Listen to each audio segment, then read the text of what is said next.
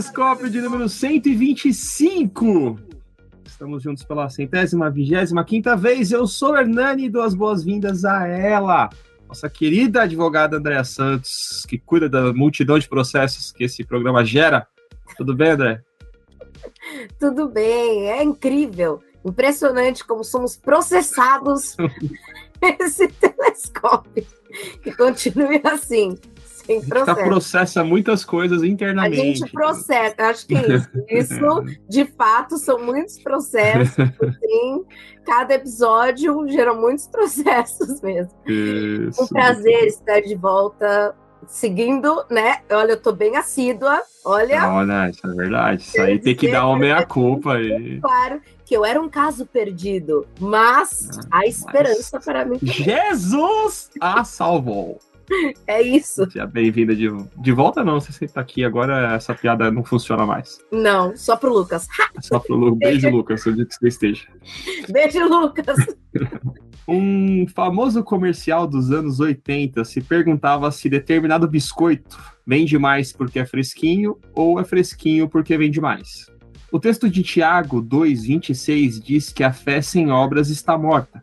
Mas será que ela não produz obras porque está morta ou está morta porque não produz obras? Como a bateria de um carro que perde a carga por não ser usada ou o músculo que atrofia porque não é sobrecarregado.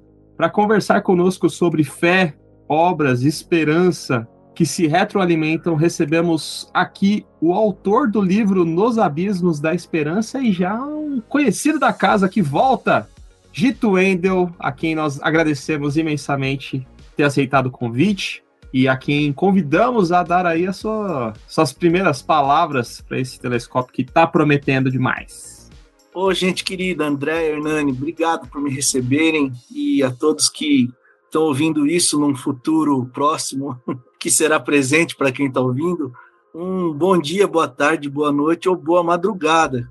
Provavelmente também rola alguns ouvintes na madrugada, né? É um privilégio estar aqui com vocês mais uma vez e trocar ideia. O jeito que volta depois de ter participado do Telescópio 119, Apostasia, sucesso de público e crítica, e por isso nós voltamos aí com ele também, porque, Gito, você está lançando esse livro que eu falei na abertura, né?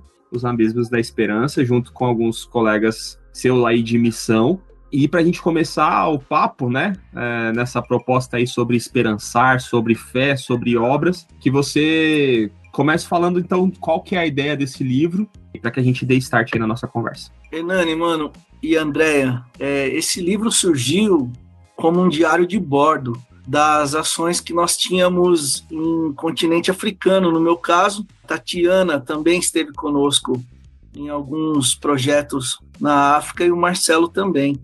Ah, mas eles foram para mais lugares eu fiquei só trabalhando na Nigéria durante o período em que nós escrevíamos o livro.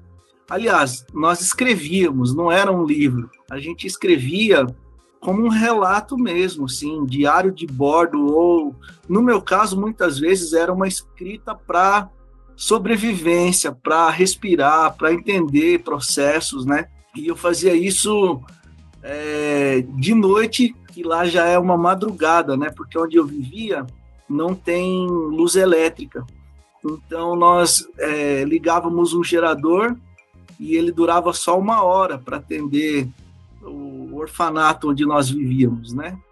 Então nessa uma hora de luz precisava acontecer algumas coisas, né? É, eu fazer janta, lavar a louça porque senão sobrava tomar banho, porque era o gerador que fazia com que a água fosse para a caixa e descesse para o chuveiro, e lavar a roupa junto com, com o banho, né? E com as panelas.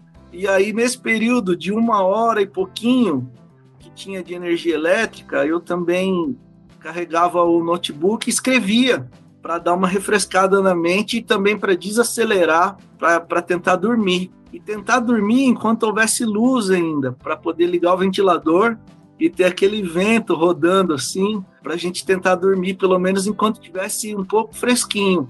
Porque depois, quando não tem energia elétrica, dormir no calorzão e com os, os mosquitos, né? Era mais difícil.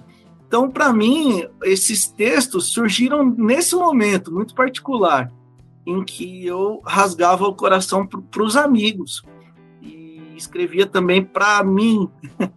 Falava, olha, eu tenho que prestar atenção no que eu estou falando, no que eu estou fazendo, eu tenho que criar expectativa, esperança para amanhã. Então, escrevia minhas propostas de esperança para eu mesmo ler no dia seguinte, né? E aí, esse livro surge agora, anos depois, quase 10 anos depois, porque nós entendemos que no processo da pandemia, muita gente ficou desesperançada, e porque olhar para esses textos hoje, numa outra ótica, com uma história que é, já se desenrolou, é muito curioso, porque nos faz perceber que nós estávamos nos abismos da realidade humana, vivendo com muito conflito em relação às crianças, que no caso da Nigéria eram aterrorizadas mesmo por adultos, né? E em outros lugares onde estava o Marcelo, a Tatiana e depois eu também, eram crianças que viviam em conflito de guerra, né? Com medo de ser criança. E aí nós vivíamos nesse abismo enquanto escrevíamos, mas curiosamente a gente propôs lá no abismo é, esperançar, né? esperançar é muito mais do que acreditar que coisas melhores virão, é dar um jeito de fazer com que elas venham, é fazer com que aconteça, né?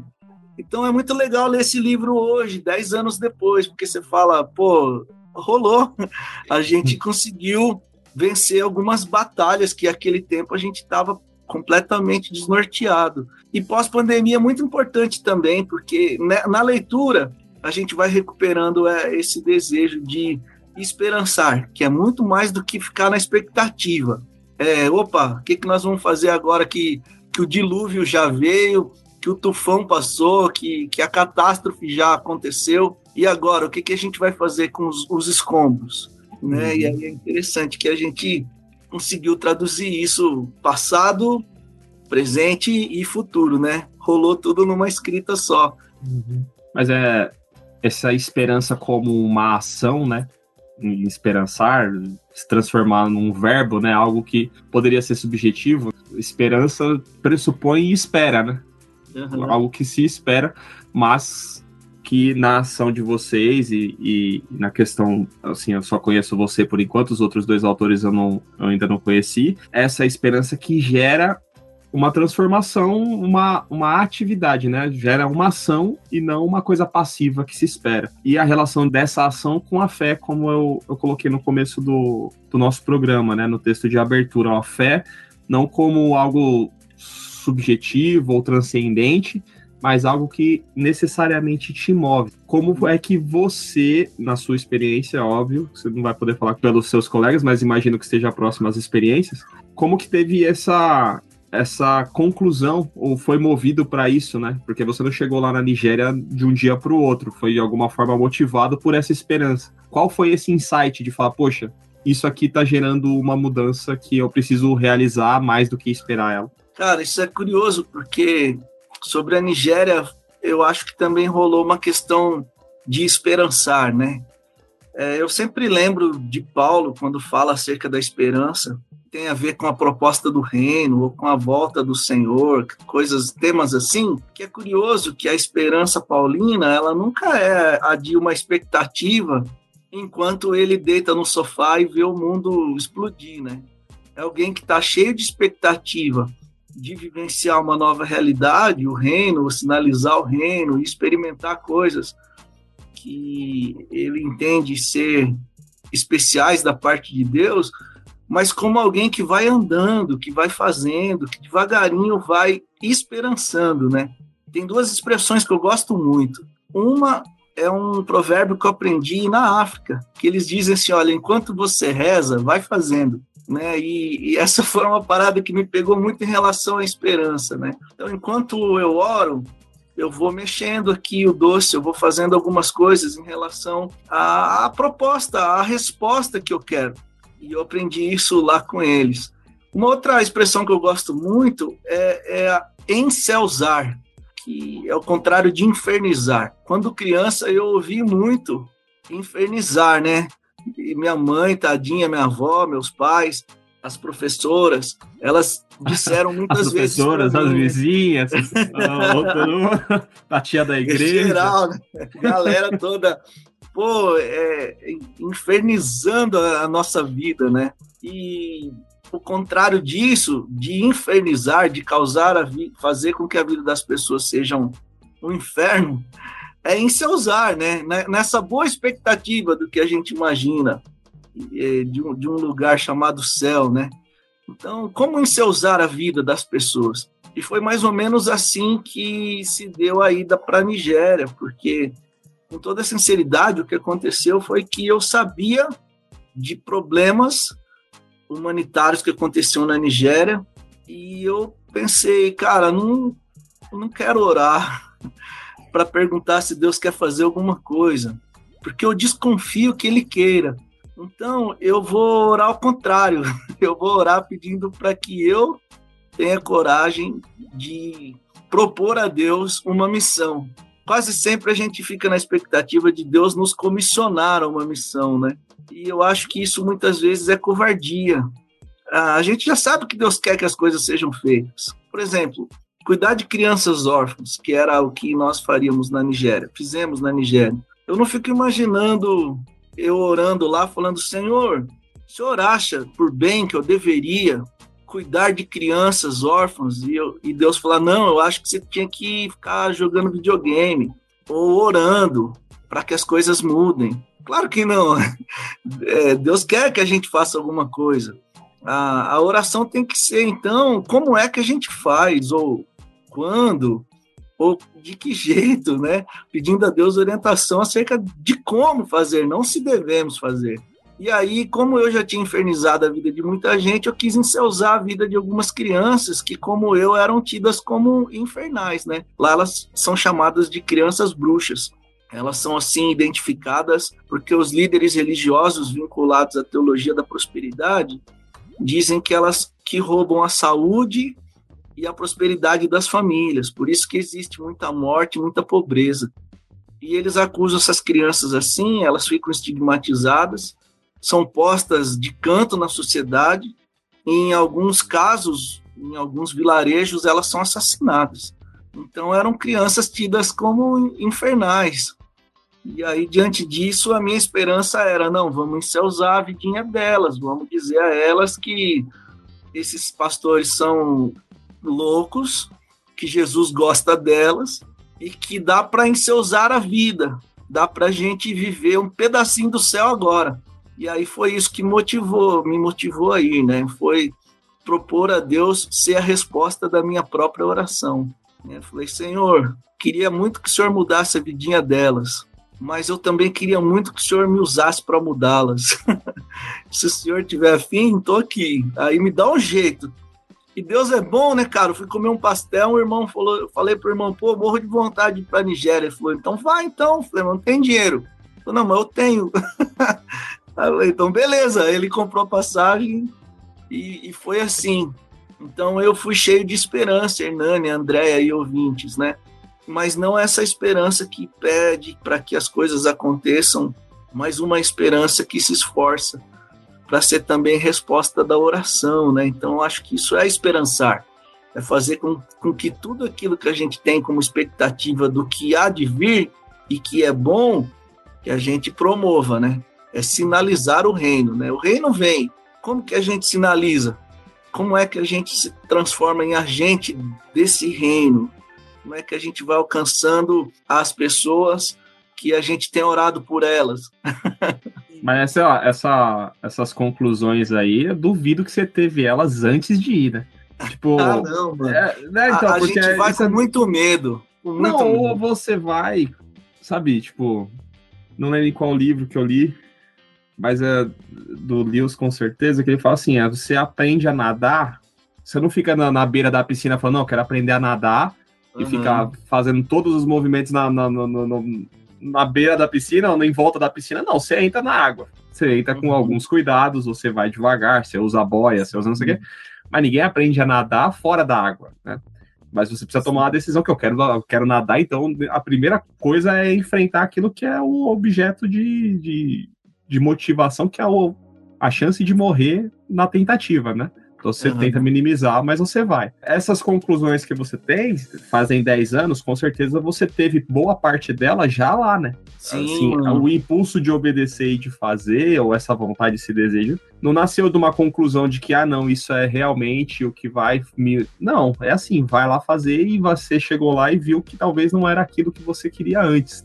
Qual que é a uhum. diferença entre o que você saiu para fazer e o que você voltou entendendo o que tinha feito? Cara, essa pergunta é muito legal, Hernani, porque honestamente eu fui para passar três meses e ajudar na formulação, na organização de uma casa de acolhimento, né, de um orfanato. Hoje em dia não se usa mais essa expressão, é, usa casa de acolhimento, mas é um orfanato. Em inglês é orphanage, né? Então é, é orfanato para nós. A minha ideia era ir ajudar lá durante três meses, trabalhar muito, deixar o lugar bonitinho, pintado. E um desafio pessoal era fazer com que as crianças que eu considerava que tinham só direitos animais, porque direito animal é o seguinte: todo, todo animal procura para sua cria uma comida, água limpa e um lugar para se esconder da chuva. Né? Então, o que, que estavam sendo proporcionados para essas crianças eram direitos animais a gente queria propor direitos humanos. Direitos humanos são outras coisas. Direito de ir à escola, direito de ser criança, direito de brincar, direito de ter afeto, direito de, de saúde, né? Há uma alimentação saudável, não só comer, mas o que comer, né? Então pensei, meu, tenho três meses para fazer isso. E, cara, acontece um fenômeno muito louco, assim, em, em missões e é, expedições humanitárias que às vezes a gente vai conhecendo números, né? Então, lá no orfanato tem 73 crianças, era assim quando eu cheguei. Só que quando você tá lá, essas 73 se transformam em Joãozinho, Mariazinha, Pedrinho, Claudinha, tô falando nomes em português, né? E aí você vai percebendo também que elas têm jeito, têm gosto, tem chatices e que os números não traduzem para nós. E que o afeto humano ele é muito mais importante que qualquer alvo missionário ou é, de, de projetos humanitários. É muito mais importante conviver com eles do que propor alguma mudança que eu considero importante ali para a realidade deles. Então eu confesso que eu fui para lá me achando salvador branco, inclusive existe essa expressão, e estando com eles eu notei o tanto que eu precisava ser salvo, inclusive de me sentir salvador de alguma coisa. E também aprendi muito que nós não devemos propor coisas que saem das nossas cabeças, mas construir juntos, sonhar com eles aquilo que tem a ver com eles, né? Então isso foi muito legal, porque na organização do orfanato, é, eu fui cheio de projetos, mas chegando lá as crianças falavam, tio, não, isso aqui a gente não curte não, a gente não gosta disso, a gente queria isso. Então, assim, foi muito legal que eu volto de lá daí, sabendo que as construções precisam ser feitas em comum, em comunidade, mesmo que sejam com criancinhas, né? Elas precisam participar desse processo.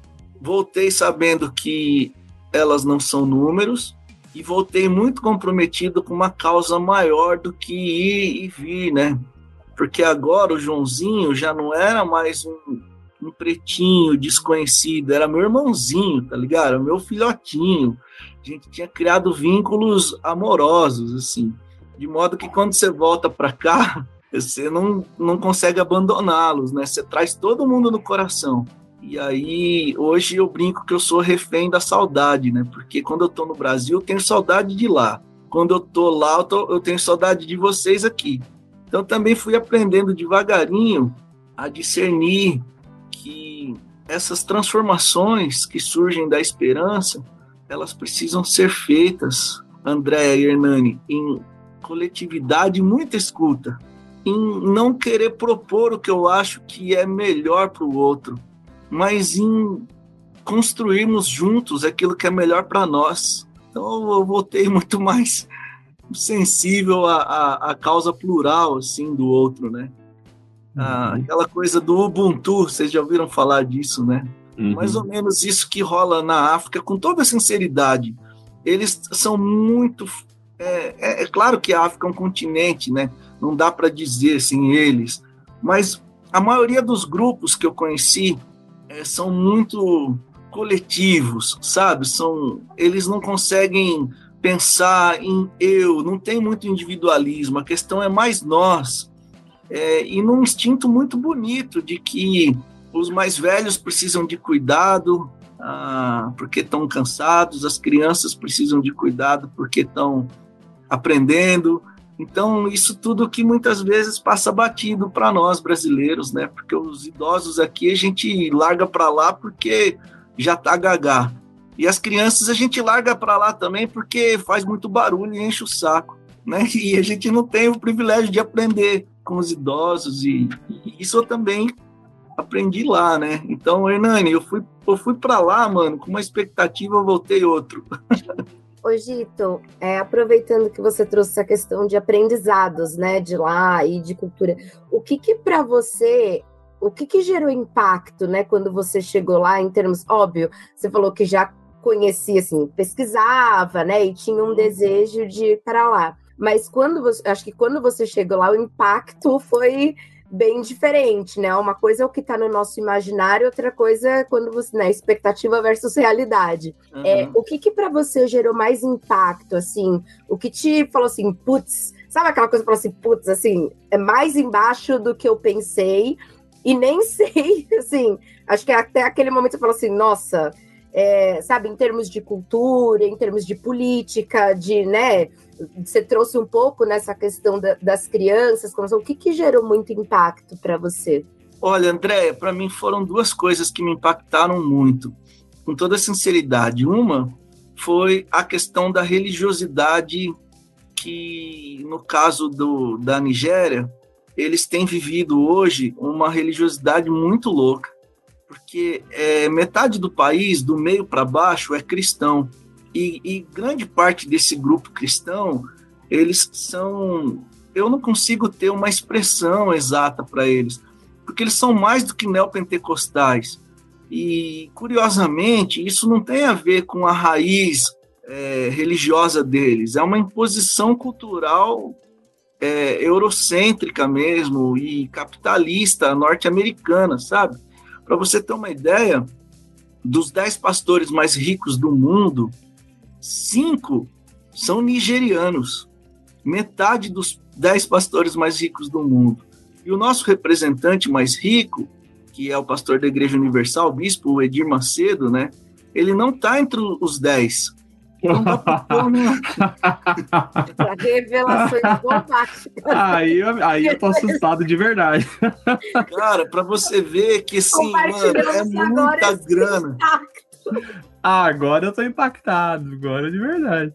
É Pô, louco, né, mano? Porque o, o cara não tá é... entre os 10, mano? Pô, não mano, tá, que vergonha, velho. que vergonha 10, do neopentecostalismo brasileiro, hein, galera? É, nós estamos fracos perto dos caras lá, né, mano? É muito louco, cara. São igrejas gigantescas para milhares de pessoas, né? Com cultos assim o dia todo durante o domingo, né?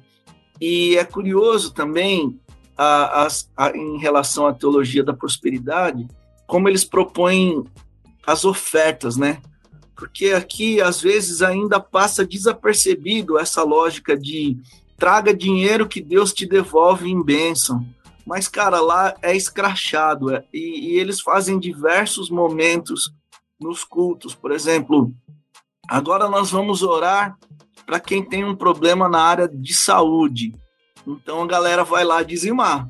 Leva lá, sem conto, saúde. Tipo assim, aí passa mais um tempinho, no culto, agora nós vamos orar para quem está com problema financeiro.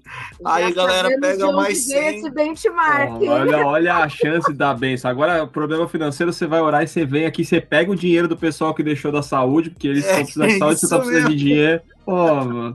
Cara, Aí, então isso foi assustador, porque assim, eu imaginava que o neopentecostalismo brasileiro ou o fundamentalismo religioso pudesse causar muitos estragos no mundo Eu só não imaginava que já acontecia nos lugares mais empobrecidos do mundo. E que, em nome de Jesus, as pessoas estão matando pessoas. Agora no Brasil isso começou, mas assim, até então era 2013, não era muito comum matar o outro em nome de Jesus, a não ser lá nas cruzadas, na colonização, né? A gente imaginou que depois da reforma e da Revolução Francesa, a coisa ia dar uma melhoradinha. Mas assim, foi a primeira experiência que eu tive de pessoas sendo torturadas e mortas em nome de Jesus, num cristianismo completamente divorciado do evangelho e essas maluquices assim de usar a religiosidade para exploração total de vidinhas de gente muito simples. Então isso foi um choque, André, assim, que eu confesso que eu briguei muito com Deus, né? Fui daqui para lá cheio de fé, cheguei lá, dei um, tomei um susto. O problema era a igreja, né? Você foi pensando que você ia trazer a igreja, chegou lá, o problema era a igreja. Exatamente, mano. E aí fui conversar com Jesus, né, mano? Porque eu e ele a gente briga bem mesmo eu sempre perco, mas eu falei, pô, Jesus, o senhor não deve estar tá vendo o que, que os caras estão fazendo aqui, né, mano? E não sei se o senhor está sabendo também, mas eles estão falando no seu nome, tá ligado? Então é assim, ó, deixa eu jogar limpo com o senhor. Quando eu fico sabendo que tem um maluco falando que o Gito tá fazendo isso, o Gito tá fazendo aquilo, e eu não tô, eu fico bravo, velho. E o senhor tá aí de boa. Pô, os, os caras estão fazendo um monte de cagada aqui, Jesus, né? E bravo assim, cara. Aí ele não falou nada. não, falou, ah, não falou nada, mano. Aí passou me um tempo. processando.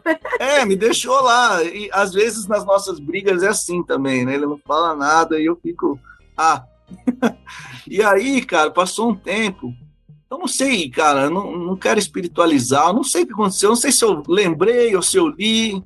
Alguma coisa aconteceu que me veio à memória é, quando Jesus disse assim: Olha, muitos virão em meu nome e vão fazer um monte de coisa feia, tá ligado? Ele não falou poucos, né? Uma galera vai vir em meu nome, em nome de Jesus, para fazer um monte de coisa. Cara, foi o momento que eu pensei, pô, Jesus já falou, então vou desculpar ele, né? Tipo, eu, eu que tô pangona aqui. Aí eu falei, pô, Jesus, o senhor já avisou que a galera ia vir em teu nome, né? E aí, cara, foi, fui tendo é, de certo modo, alguma, algumas. Ah, foi se revelando a mim, ou eu fui compreendendo, né? É, que Jesus disse também, velho, que não importa que fale em nome dele. Tem gente que falou em nome dele pra caramba, curou pra caramba, fez milagre pra caramba, porque o nome dele tem poder. Mas ele não conhece os caras. Daí eu, pô, Jesus, mas como que você não conhece os caras se os caras falam do Senhor o dia inteiro? Porque eu não conheço o coração dos caras. Os caras não amam. Para quem é discípulo de Jesus, o que nos faz ser discípulos de Jesus não é como a gente fala dele, é se a gente ama como ele amou. Porque falar até papagaio fala, né?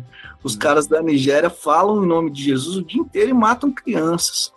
Então, assim, como é que eu posso ser discípulo de Jesus? Pelo amor com que eu amo. É a única, é a única forma, mano. Não é adesivo no carro, não é ser ouvinte assíduo do telescópio, não é dizimar, dar uma grana pro Gito, levar para os projetos humanitários. É o amor com que ama. E aí a Madre Teresa me ensinou também. Ela tem uma frase muito bonita que ela diz assim: não importa o que você faz, importa quanto amor você coloca naquilo que faz. Ela está traduzindo Paulo, né? Sem amor de nada vale.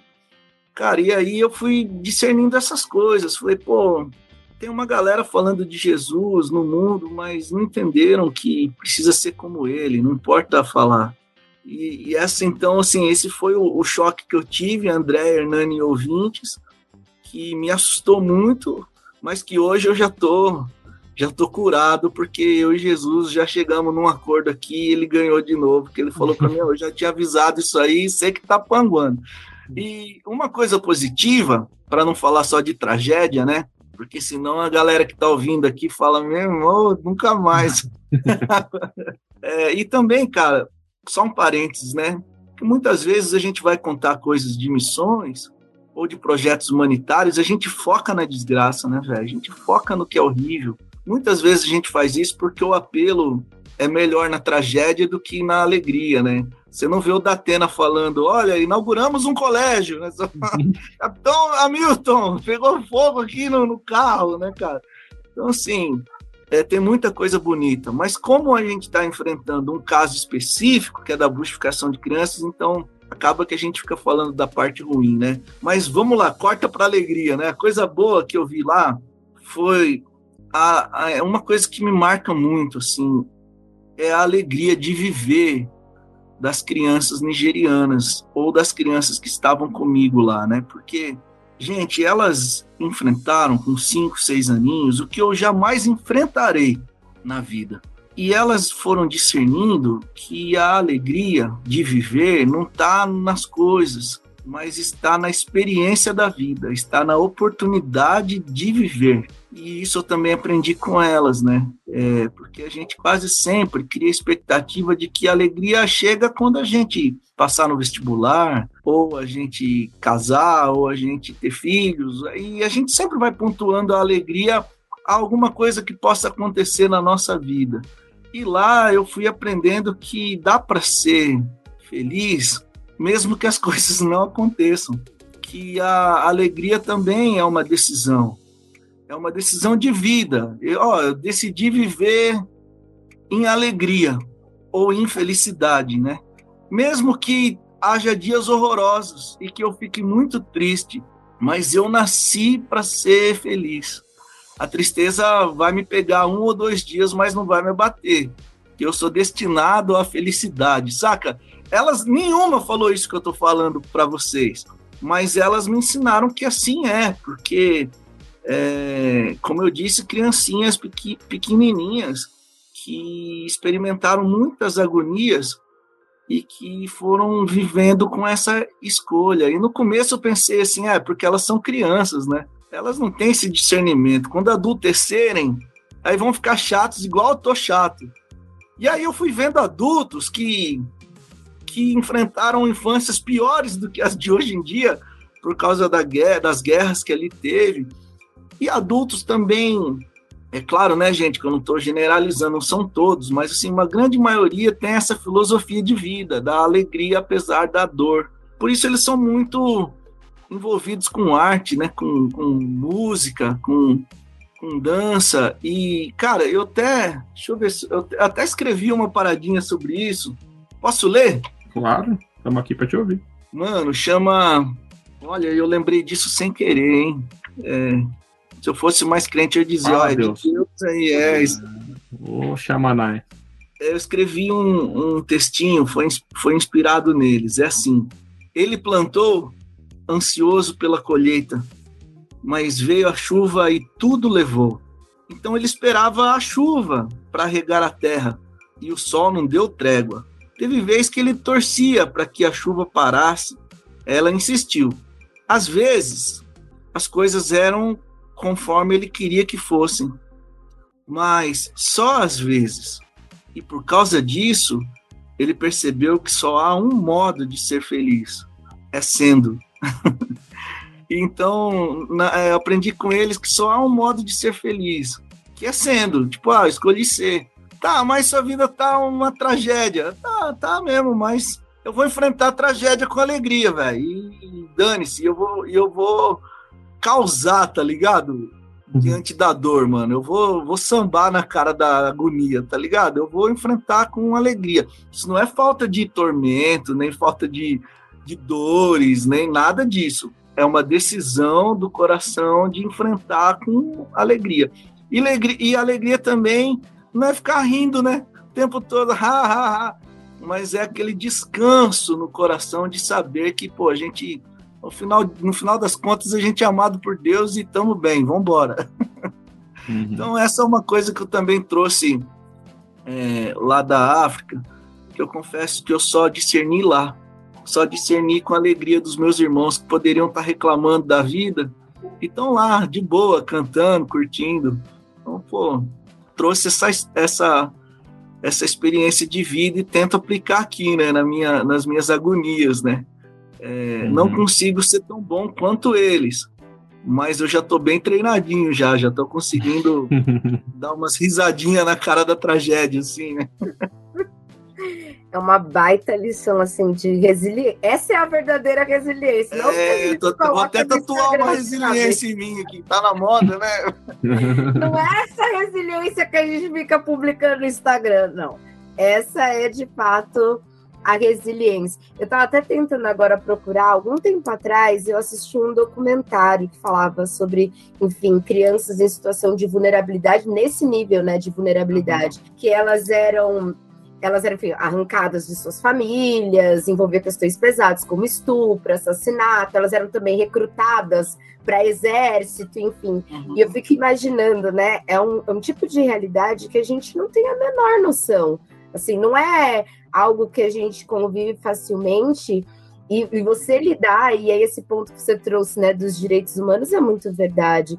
E o direito de viver, e o direito de alegrar, e o direito de afeto é um direito humano, né? Para não só vamos lá criar a lei e criar algo né, de direito de educação, saúde, enfim, mas é um direito humano que é extraído em muitas vertentes, né, das crianças, enfim, em qualquer parte assim do mundo. E aí você contando sobre isso, né, de elas se alegrarem a, com, com cuidado de estar ali, eu acho que a gente tem muitas oportunidades, né, no nosso dia a dia para fazer. E eu fiquei lembrando, tem um, um menininho, Gabriel, lembro até o nome dele é, na época, né, quem é da Igreja Batista sabe que existe o Lar Batista, né? Não sabe é. ali.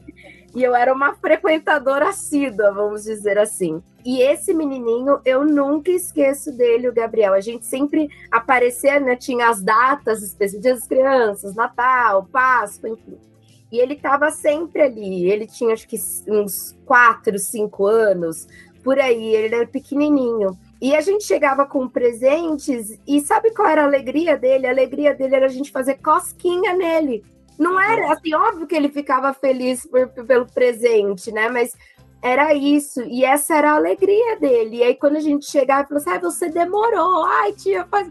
E, e, eu acho que a gente tem muitas oportunidades no nosso dia a dia. E aí, esses dias eu estava pensando, assim, relembrando de alguns, né? Como o Hernani falou, cada telescópio que a gente faz são muitos processos que a gente vai fazendo, né? E aí, vira e mexe, eu volto primeiro para uma série que a gente fez, né, do, do Lewis, né, do cristianismo puro e simples. E assim, pensando o quanto a gente tornou, e acho que foi o último, né, que a gente falou de produtividade, né, Nani? Uhum. É, e aí eu fiquei pensando assim como a gente, essa lógica, né, que a igreja trouxe o corporativo, né, da produtividade, e aí eu fiquei lembrando, eu cresci num ambiente que as coisas eram tragam almas para Jesus, sabe? Aquela produtividade bizarra. Por um período eu fiquei como líder do Ministério de Ação Social. Eu queria que fosse não tragam almas para Jesus, mas tragam cestas básicas para as pessoas da comunidade, sabe? E eu fico pensando que a gente se esqueceu um pouco disso, né? Dessa coisa pura e simples, né? É, de ir e, e, e, ajudar as pessoas que estão na rua, que estão, sabe, essa coisa mais simples do que essa produtividade, essa loucura, assim. E me parece que hoje se tornou tudo muito burocrático e muito esquecido essa coisa, que foi até um pouco que eu lembrei na hora que o, te que o Nani fez o texto, né? De fé sem obras, o fé com obras, eu fiquei, cara, será que a gente se esqueceu de um fator? Porque eu vejo, assim, a gente pode propagar tudo que tem que ser propagado na, pelas obras. E às vezes a gente fica pensando, ah, vamos fazer uma super obra, uma super ação social. E era o que a gente está falando. Hoje em dia, vê São Paulo, a quantidade de pessoas que estão passando fome, que estão sem moradia. Sabe, é clichê, mas está ali todo dia, né? Será que a gente precisa também ficar, como você falou, ah, eu tenho que fazer? Eu sei, tipo, não, não, é essa pergunta, né? Assim. Então, uhum. assim, a minha visão de hoje é que tudo se torna. Sabe, ficam, as obras ficaram meio esquecidas e ficou muito o poder, a produtividade e o sabe? Tudo muito, uhum. não sei. André, você falando, eu lembrei de duas coisas. Uma que às vezes a gente se preocupa tanto em trazer almas, né? Essa expressão alma é muito curiosa, né? Que, que não, é o, não é a pessoa, o Zé, é a alma dele, né? Tipo assim, trazer a alma para Deus ou tirar uma alma do inferno, né? E muitas vezes a gente se preocupa tanto em tirar uma alma do inferno, tirar o, o cara do inferno, sem nos preocuparmos de tirar o inferno do cara. Muitas vezes o cara tá vivendo uma. Ou fazendo um inferno da vida dele também, né? Porque Exatamente. A outra vertente, mano. a nova vertente aí é de implantar o inferno infernizar o cara, né? Exatamente. Então, assim, é, eu fico preocupado quando a gente só se preocupa em tirar o cara do inferno sem tirar o inferno do cara. Então, assim, quando a gente só tem essa, essa lógica, vamos trazer almas para Deus, mas chega um bando de alma capenga, morrendo de fome, com vontade de ser gente, de ter seus direitos preservados, né? É, mas não, é, é número. Entende? Assim como era número para mim quando cheguei lá, é, é, número também. E outra coisa que eu lembrei é de uma história que eu gosto muito, que o Frebeto contou, que ele estava em São Paulo, parou o carro num dos cruzamentos, e aí veio um menininho, bateu no vidro, né? E ele abriu o vidro e o menininho tava lá com a caixinha de chicletes e falou: Tio, compra um chiclete. Aí o Frebeto falou: Olha, cara, eu não tenho nenhum dinheirinho hoje. Não tenho mesmo, senão eu compraria não tenho moedinha, não tenho nada, e na época não devia ter os caras falando, ah, mas eu tenho um cartão de Pix, eu tenho uma maquininha, né? Tipo, o QR Code aqui, rola, ó. Né? Hoje em dia eu compro aqui do irmãozinho aqui direto, que ele limpa meu vidro do carro e eu passo no Pix, cara, né? Mas na época não tinha. E aí o Frei Beto falou, cara, eu não tenho.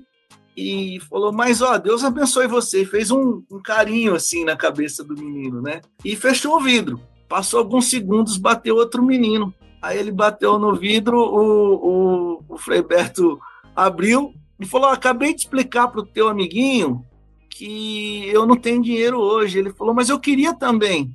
Aí o Frei Beto falou: Pois é, é isso que eu estou te dizendo, eu não tenho dinheiro hoje. Ele falou: Não, tio, eu queria também que você fizesse carinho na minha cabeça. Né? Então, assim, às vezes, mano, com toda sinceridade, a gente desaprendeu a, a ser humanizar, sabe? O óbvio é fazer um carinho numa criança que está no sinal, tá ligado? É o óbvio. É o que Jesus faria, é o que. Aliás, vamos tirar essa, essa coisa de Jesus. Qualquer pessoa sensata, crente ou não, sabe que é um menininho que está ali sendo explorado de algum modo, pelo pai, pela mãe, pelo sistema, pelo que quer que seja. E, e pô, isso é complicado demais. Se a gente não conseguir voltar. Tirado, né? Exatamente, André. E se a gente não voltar a ser humanizar, que é aquela coisa assim primordial mesmo, aquilo que você está falando da basicalidade, né? Ah, vamos criar um projeto para salvar todas as crianças. Tá ótimo, eu acho ótimo, né? Estudei serviço social, acho lindo. Mas também há uma importância gigantesca em ser humanizarmos. Eu acho que assim, olha, no coletivo, na instituição, nós precisamos pensar em justiça social. Então precisamos de colocar esse menino para morar num lugar decente e dar a ele direitos humanos e devolver a ele direitos de cidadão. Agora, no particular, no, eu no trânsito, eu caminhando pela avenida e topando com o irmãozinho em situação de rua, eu não vou fazer uma ação de justiça com o presidente da República eu vou é, fazer um carinho no, no molequinho, eu vou tratar o tio que tá chapado com respeito. Falou, irmão, pô, você tá chapadão, hein, velho? Tem que diminuir aí o uso aí, cara. E ele vai falar, oh, pode crer, não sei o quê, mas entende? Tipo assim, ser humanizar é, nos salva também de, desse engessamento que rola muitas vezes. E tem rolado muito entre os cristãos, né? Infelizmente, porque a gente quer ver o cara salvo lá no céu mas a gente não quer salvar o cara aqui, né? Que o cara é. fede, o cara é chato, o cara não converte do jeito que a gente acha que ele deveria converter, né? E quando converte, ele tem recaídas, aí a gente desanima dele. Né? Ou o que é converter, né? Eu tenho, tenho pensado muito, muito, muito nisso, assim, porque eu não sei quando é que as pessoas vão ouvir, espero que aí no futuro as coisas tenham melhorado, mas aqui no agora, 2022, setembro de, de 22, eu tava pensando nisso, é assim, eu cresci na igreja evangélica, né? Sou desde minha família evangélica, então nasci em berço evangélico.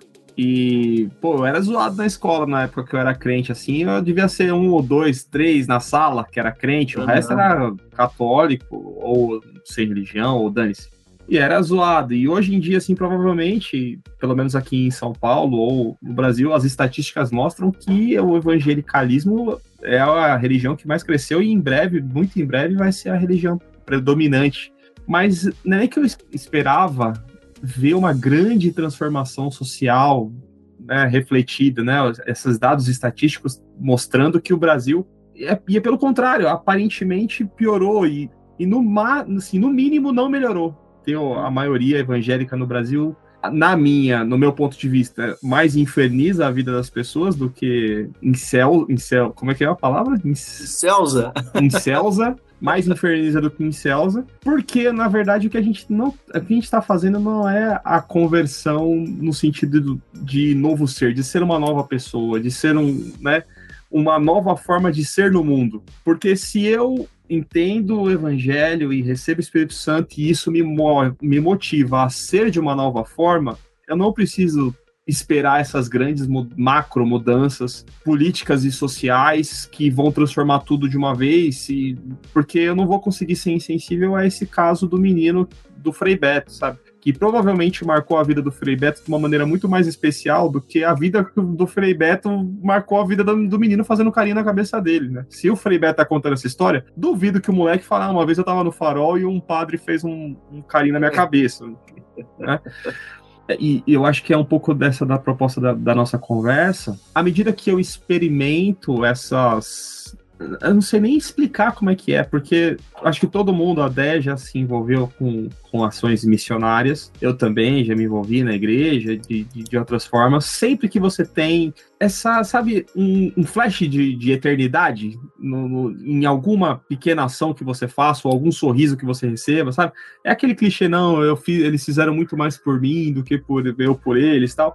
Que é clichêzão, mas que na verdade é uma retroalimentação do que você vai sendo transformado e vai distribuindo isso de alguma forma, e isso vai te transformando de alguma forma, e isso vai te formando numa nova forma de ser que é muito diferente do ativismo religioso, que é assim, tragam almas para Jesus. Então a gente vai lá distribuir cesta básica, mas assim, você vai na igreja se eu tirar a cesta básica, ou você vai vir buscar aqui no culto domingo à noite, sabe? Não, vem aqui, participa do culto, que aí no final do culto eu vou te dar a cesta básica. Aí você obriga a família lá passando fome e ficar sentando e levantando dez vezes no culto para no final conseguir ter alguma coisa para comer no domingo, sabe? É, esse ativismo religioso é muito diferente de uma nova forma de ser e de estar no mundo, porque quando eu mudo a forma de ser e estar no mundo, como eu me converto de verdade, eu quero que se dane se o, se o travesti vai estar drogado ou não, eu só sei que ele é uma pessoa, imagem e semelhança de Deus, e eu não quero que ele sofra violência, eu não quero que ele sofra.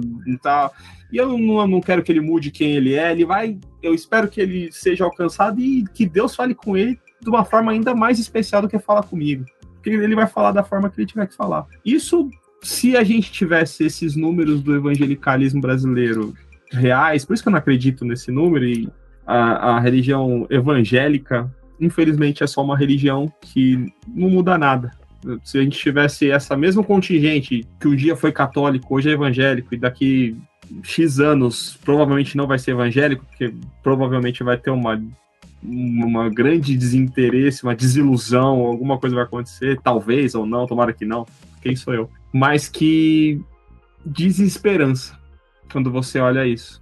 Mais uhum. coisas como o livro que vocês estão, estão lançando e tal, que a proposta é justamente esperançar as pessoas, é de ver que eu não consigo pensar que a gente precisa convencer um cristão de que ele precisa olhar dessa forma para as crianças da Nigéria ou para a criança que está no farol da rua, sabe? Eu não consigo entender como é que a gente, o evangelho que a gente tem que pregar é, é convencer a pessoa que ela precisa amar o próximo como a nós mesmos, né? Porque se ela não consegue entender isso, o que a gente tem que pregar, ó, Jesus te ama e você precisa se converter, vamos fazer uma oração aqui e pede para ele entrar em ti e mudar isso aí, porque não funciona. Né? falei mais do que, do que eu esperava. No final não é nem uma pergunta. É uma puta desabafo, né? E uma parada louca disso que você está falando é que, assim, uma proposta que a gente tem no livro, que aconteceu sem querer, né? Porque são escritos que foram juntados, né? É, e de pessoas diferentes em diferentes lugares. Mas uma coisa legal que aconteceu entre nós é que a gente propõe um esperançar, embora sejamos é, gente da fé, a nossa proposta não é para que elas esperancem por meio da religiosidade, mas por meio da humanização. Essa é uma parada louca, mano, porque assim, infelizmente a gente imagina que para sermos do jeito que Deus gostaria que fôssemos, que a expressão que muitas vezes nós usamos é, é santo, né? Nos santificar, de modo que Deus olhe para nós e diga: pô, legal, Hernani, legal, Andréia. Agora sim vocês estão joia mesmo, né? A gente sempre imagina que esse processo de santificação é uma coisa muito espiritualizada, que a gente se retira dos grandes centros, a gente vai viver nos mosteiros, a gente vai falar calminho, nós não vamos mais ficar bravos quando tem um pernilongo no quarto. Nós somos pessoas completamente santas e é como eles tentam fazer com Jesus nos filmes, né? Como não tem como escrever santo na testa de Jesus, eles fazem um Jesus meio paçoca, né? Falando meus filhos queridos, né? É uma coisa assim. Jesus da SBT, não lembra, Jesus? É, é um Meu Jesus meio. Né? E, e, cara, essa construção, ela é religião. A Deia, a Deia tá velha, que ela lembrou do, do Sabadão Sertanejo, acabava o Sabadão Sertanejo e tinha o Jesus no SBT. Mas, desculpa, Guito. Guito não, não, de boa. Mano, essa construção, ela é religião total, né, cara? Porque ela propõe uma coisa que tá fora da proposta de Jesus. Ao contrário disso, para a gente ser do jeito que agrada a Deus, é só a gente ser do jeito que Jesus foi. E Jesus, ele não foi um ser que se transformou, essa é a nossa fé, né? Ele não foi um ser iluminado que se transformou num Deus. Ao contrário, ele é um ser iluminado Deus que virou gente, que virou Andréa Hernani e Gito, sabe esse, esse braço, é, é, essas neuroses que a gente tem, essas chatices, humano mesmo, humano, Jesus era gente mesmo, né? E, cara, o caminho para a gente ser como Deus, ou agradar a Deus, é como essa expressão é melhor, né? É a gente se transformar em gente boa como Jesus foi. E isso é louco, mano. É tentar reproduzir aquilo que Jesus fez, ou como é que ele agiu com as pessoas. Paulo disse, né? Tende em vós o mesmo sentimento que houve também em Cristo Jesus. Então, mano, o caminho para a humanização, aliás, o caminho para agradar a Deus, a nossa proposta é ser parecido com Jesus. E sendo parecido com Jesus, a gente não entra em crise em relação ao que fazer com o próximo. Porque Jesus fez muito bem ele amou, tá ligado? Tipo assim, ah, mas como é que ele amou? Porque teve, por exemplo, o jovem rico, diz o texto em Marcos que ele amou, mas depois que o jovem rico desencanou do convite, ele foi embora e Jesus não correu atrás. Ô, oh, desculpa aí, mano, peguei pesado. Não, Jesus amou, mas o cara não quer nada com ele, continua amando, tá ligado? Mas é que a gente quer colocar a nossa versão de amor num Jesus que é a nossa versão também, né? constrói Jesus a nossa imagem e semelhança. Então, mano, manos, o segredo que a gente propôs né, nesse livro é que se a gente se transformar em seres humanos melhores, a gente vai agradar a Deus. E como é que a gente se transforma em seres humanos melhores? Se deixando moldar pela convivência com seres humanos até então considerados piores, né? Então, assim, o que, que nós podemos tirar de lição com quem não tem nada para nos dar? Não pode pagar, só pode ser. Entende, mano? E aí foi assim que a gente convivendo com quem só podia ser, mano. Só podia ser aquilo ali, não tinha nada a oferecer.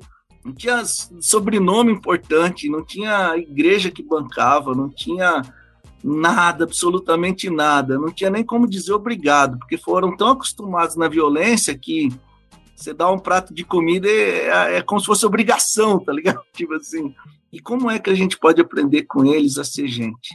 Né? E aí tem aquele texto bíblico que fala, né, do como é que é que a faca mola a faca, é isso? A espada ferro, que é ferro fio ferro.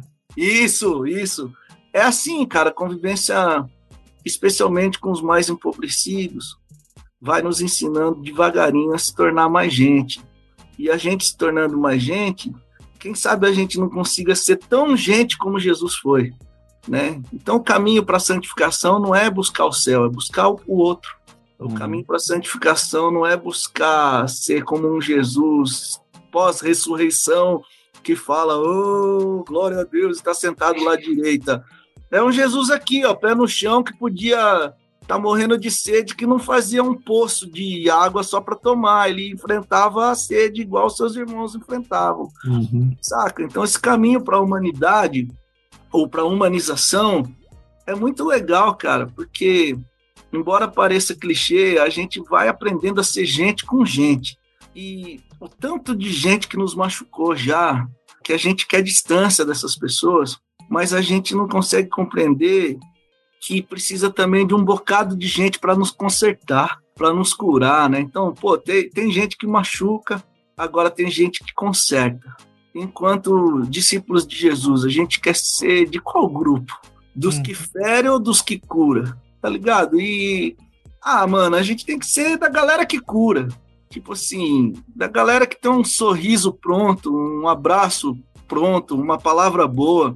Sem expectativa é. de retorno, né? Nenhum, nenhum. Por uhum. que, que a gente vai fazer isso? Porque Jesus faria. Ah, e ele faria com o objetivo da pessoa ser dele. Não, ele faria porque é isso que Deus faz. Deus ama. Uhum. Aí se você amar ele de volta, legal. Se você não amar, meu irmão, ele vai continuar te amando te ama pra caramba e já isso era. É, isso é burro pra caramba também. Todo mundo tem a liberdade de ser burro também, né? É. eu ia falar, até eu não lembro onde é que eu li, mas eu lembrei, eu li no seu livro.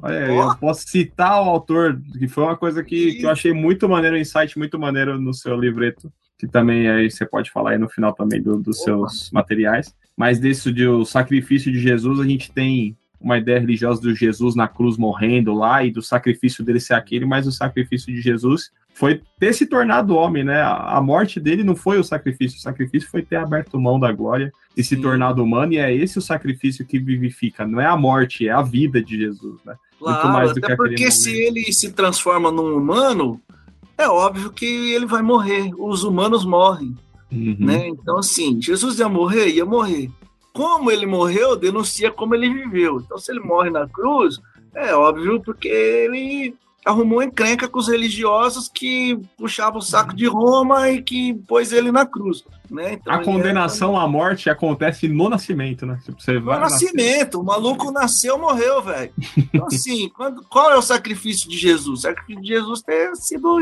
feito gente.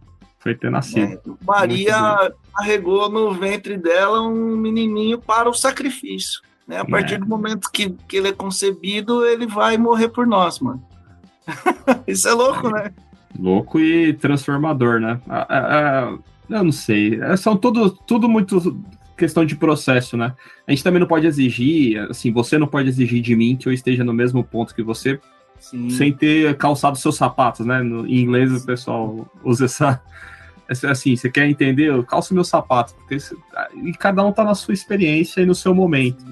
Uhum. É, o que eu acho só que desesperança, o que pode desesperançar a gente é quando a gente tira os olhos dos exemplos que você e os seus colegas trazem nesses livros, ou de tanta gente que a gente citou aqui, citou Madre Teresa, citou Frei Beto, citou tantos, tantas biografias que a gente pode ler, Luther King, para não falar que não, não falamos dos crentes, só falamos dos católicos.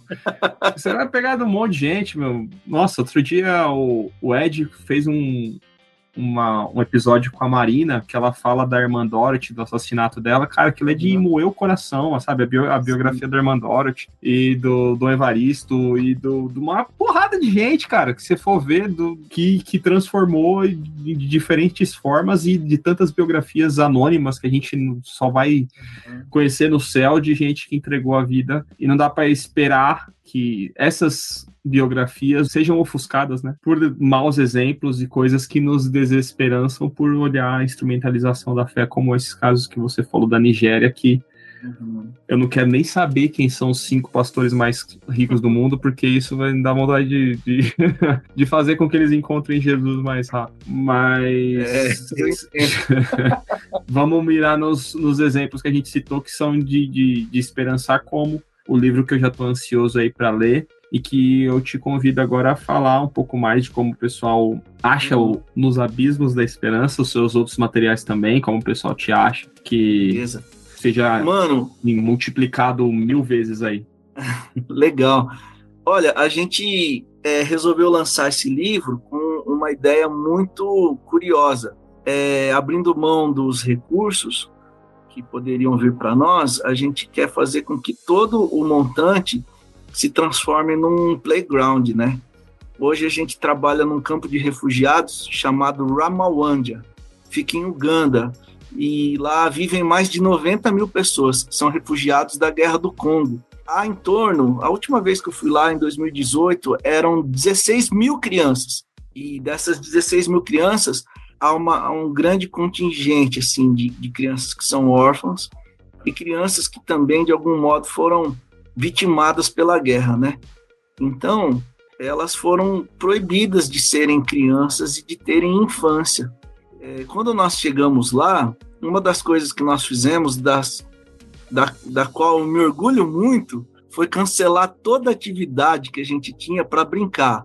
Tipo assim, é, a gente passou dois dias brincando e depois a gente falou assim: olha, é o seguinte, trabalha só até as quatro horas da tarde das quatro às oito é hora de brincar com a molecada, porque afinal de contas, nós estamos aqui por causa delas, né? Então vamos brincar. Cara, e a gente foi brincar com essas coisas que a gente brinca, aliás, brincava aqui no Brasil, né? É, pular corda, pique-esconde, taco, é tudo, né? Guerra de balão com água, nem lá no, tem a maior dificuldade de água do mundo, nós conseguimos encher balão de água e assim, brincar para devolver a elas esperança e, e, a infância, né? E agora a gente sonhou assim, cara, o que, que a gente poderia fazer lá que não é óbvio, tá ligado? Tipo assim, ah, vai fazer uma igreja, vamos fazer um orfanato, vamos fazer um, uma caixa d'água. Isso não é óbvio, é, tem que ter. Agora, o que, que não tem que ter que precisa ter urgente? A gente pensou, é, é, playground, mano. Essa molecada não tem ideia de como é descer um escorregador, cair numa caixa de areia e pendurar lá e quebrar um braço, tá ligado? Aquelas coisas, tipo, ser criança infância, mesmo. Uma infância sem uma fratura não é uma infância bem vivida. É, pô, então assim, aí a gente. Aí espero que tenha socorro próximo para criança. Sim, pode se matar lá que a gente dá jeito. Aí você pede oferta para fazer o hospital depois. É, é mano. Incidência tudo, muito tudo... grande de braço quebrado e não tem hospital. tudo é pensado, velho. Só que você acabou de entregar os nossos próximos objetivos, né? Então a gente quer fazer um playground para molecada que era, como a Andrea disse, né, que viu no documentário, crianças soldados, né? Pequenininho antes de conhecer o que é um escorregador, conhecer o que é uma AK-47, tá ligado? Então a gente quer fazer com que essas crianças brinquem. Elas são muito traumatizadas por conta da guerra, das bombas que caem na cabeça delas. A gente quer ver barulho de. Ah, eu não lembro o nome dos brinquedos, mas é aquele que faz nheque, nheque lá o dia inteiro que tem nos parques. Balanço, é. Aquele que balança. Mas eu não tava pensando nisso, eu tava naquele que você é senta do lado. Assim. Gangorra, gangorra. Gangorra, porra, gangorra. E eu Vocês não tem criança falar em casa. gomorra aqui, né, mano? Vamos. Aí é melhor não. Chama gomorra e Deus mete fogo na criança, né? Mas é isso, então a venda, aliás, a publicação e a venda desse livro é para fazer um playground. Então, se você quiser ler compra que, que vai ajudar a gente a fazer as coisas lá. Agora, se você não quiser ler, doe, que a gente faz a, a, as coisas lá também. Dá para comprar pela, pelo Instagram da Religar Brasil, é arroba Religar Brasil, que é o nome da nossa agência humanitária, né? É, a gente vai entregá-los a partir do dia 15, mas já dá para ir comprando agora, garantindo lá o seu, e a partir do dia 15 a gente manda para você. Nós vamos fazer alguns lançamentos também é, em São Paulo, Santos e Uberlândia, Goiânia e interior de São Paulo, Corderópolis, que eu acho que ninguém de lá tá ouvindo. Alô, alô, toda a alô. população de Corderópolis. eu cresci lá em ah, Corderópolis. Aí a gente, vai, a gente vai fazer lá, mas a internet não chegou ainda. Acho que nem a leitura, então talvez. Sacanagem. Mas aí é pensamento raiz. Traduzir né? a tupi, tá dando é pensamento raiz. Aí é voltar. Sabe como que vai ser o lançamento lá, André? A galera vai sentar e alguém lê, igual era na. É isso. a fogueira. Agora, professor, Pô, se, é ninguém, se ninguém ouvir em Corderópolis, agora é que não vai ouvir mesmo mesmo. Né? Mas é uma baita experiência. Pensa, olha aí a comunhão dos irmãos. Abre o rolo, torar, né, velho? E assim disse. Putz, mano, se alguém de Corderópolis estiver ouvindo. Eu várias ferrado. almas. Muito bem. Mano, tomara que. Oh, oh, irmãos e irmãs de Corderópolis, isso tudo era uma piada que nós três combinamos aqui de fazer. Eu fiquei sem. Eu não quis fazer, mas o Hernani insistiu. Você achou de, mal, você achou de mau gosto, né? Mas...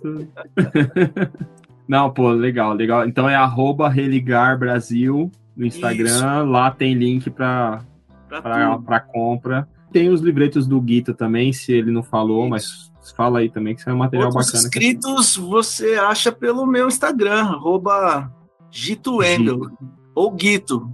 Você é. pode pronunciar como você quiser, danada. Muito bem, cara. E também sigam a Refugo, que é a igreja que o, o Gito faz parte também, que é muito legal, muito bem. Qual que é o arroba do, do, do Refugo? Do Brasil, é arroba Refugo Brasil. Só o Gito que é o Endel ao invés de Brasil, porque eu tô desanimado com o Brasil. Gito, obrigado, cara. Você é um cara sensacional mesmo. Valeu. Gosto de toda a nossa admiração e espero que você volte aí mais vezes. A gente vai querer. Espero que você queira também voltar aí para a gente continuar nessa. É sempre. Vai ser um prazer para mim estar com vocês. Beijo, Deia, também. Até mês que vem. Agora com a segurança de falar com você até mês que vem. Você é ponta firme. Gente, agora eu tô muito ponta firme. Só dá eu, né? Não é última hora. Não vai dar. Mas é isso, pessoal. Muito obrigada. Gito Guito, muito obrigada.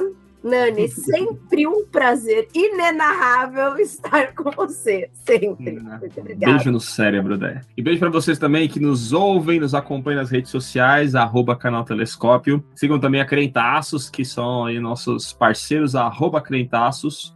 A gente se vê mês que vem. Telescópio, pés no chão, olhando pro alto. Tchau.